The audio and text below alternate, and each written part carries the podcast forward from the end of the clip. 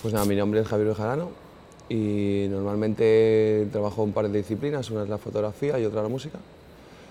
Dentro de la fotografía, pues digamos que sería el tronco y hay bifurcaciones. Un poco, por un lado, la fotografía tal y como conocemos, fotografía clásica o yo en mi caso analógica, con el retrato, el documental y el, y el paisaje. Y luego hay otra rama que es la fotografía plástica, en la que utilizo fotografías que no son mías y las manipulo, las saco de contexto y trabajo, digamos, una vertiente un poco más pictórica.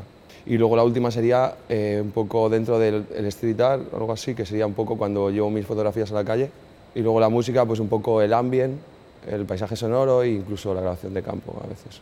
Sí, suelo trabajar en series y normalmente la temática suele ser la misma. El paso del tiempo, las ausencias, un poco la memoria individual, la memoria colectiva la muerte. Bueno, del público espero un poco que lleguen a, emocionarse, pero yo mi intención siempre es el trabajo con los sentimientos y, quizá no tan ligado a una tendencia, sino ligado un poco a, lo que siento y a lo que, lo que la vida que me rodea me, hace sentir. ¿no? Mi relación con otros artistas, pues la verdad que, que sí que tengo relación con, con artistas de otras disciplinas, por ejemplo con el señor X he trabajado mucho, o Jorge Nava como pintor, o o Rafael Fernández, otro fotógrafo. Y al final, bueno, al ser un lugar pequeño sí que hay una relación entre, entre nosotros, entre los que te vas conociendo, ya sea a través de compartir una galería, compartir un espacio, y sí que hay relación, yo creo que es a lo bueno y para lo malo, ¿no? Siempre hay más conflictos y también hay más comunidad. Yo creo que en España es muy difícil, el problema es que aquí no hay, una idea de coleccionismo privado como hay, por ejemplo, en países como Inglaterra o Alemania, ¿no? en que alguien prefiere comprar una pequeña obra original a irse a Ikea y comprarse una gran lámina. Entonces, en el tiempo que nos movemos, eh, cada vez el arte está menos subvencionado y esa plataforma institucional desaparece. Es difícil, yo creo que en este momento mm, en España es muy difícil poder vivir del arte los que llegan, digamos, que se enclaustran a ese, a ese estadio, ¿no? como que hay un, llegan 10 artistas y se quedan ahí mucho tiempo hasta que esos desaparecen y llega una nueva generación. Entre tanto hay un montón de artistas, entre comillas, que, no, que están en un limbo profesional. Antes quizá con los premios y con las becas sí que había una manera un poco de subsistir, ¿no? pero ahora también está desapareciendo. Yo creo que la solución, creo, que es la de irse fuera intentar desarrollar tu obra en otro país y como en este país, como te decía antes, parece que se valora mucho más lo de fuera, una vez que vienes de fuera y has expuesto en sitios, quizá se te valore más.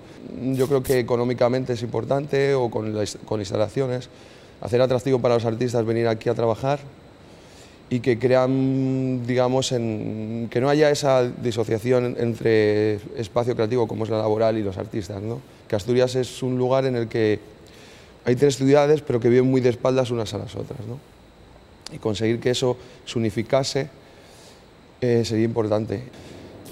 El concepto de arte joven, eh, creo que el arte no entiende mucho de edades. ¿no? Está claro que cuando eres joven tienes una energía o has vivido unas cosas y cuando eres mayor se supone que has madurado, has llegado a otro punto y, podría ser diferente. Pero yo creo que para mí el arte, bueno, es bueno o, no lo es. Puede ser joven, puede ser maduro. Yo no vivo de lo que hago, por desgracia, o sea, hay veces que sí, hay veces que no, pero si viviese, o sea, si emergiese, si llegase a ser un artista, entre comillas, consagrado, creo que seguiría haciendo lo mismo que hago ahora. O sea, que la diferencia en mi caso entre arte joven y arte maduro no la habría. Digamos que mi obra y mi persona van unidos. O sea, quiere decir, ahora estoy haciendo un proyecto de retrato y un poco fotografía a, los rostros que me rodean siempre, mi familia, mis amigos, gente que pasa por mi vida. Bueno, yo creo que lo que es el circuito, al final Asturias también es un reflejo un poco de lo que pasa a nivel nacional. ¿no? Creo que por un lado hay un circuito interesante comparado con unas ciudades quizá más grandes, pero creo que también se repiten unos defectos que se repiten en, en todo lo que es el concepto o la historia de España. Creo que tendemos en España siempre a mirar más hacia lo de fuera que hacia lo de, hacia lo de dentro. Y creo que es un error. Luego está claro que comparado con lugares como Madrid y Barcelona, que son muy grandes, aunque no hay un apoyo institucional, se crea un subterfugio subterráneo de gente que hace cosas y que siempre aparentemente parece que se hacen más cosas porque son más simplemente. pero creo que para la cantidad de personas que hay en Asturias hay un buen nivel y hay gente interesante.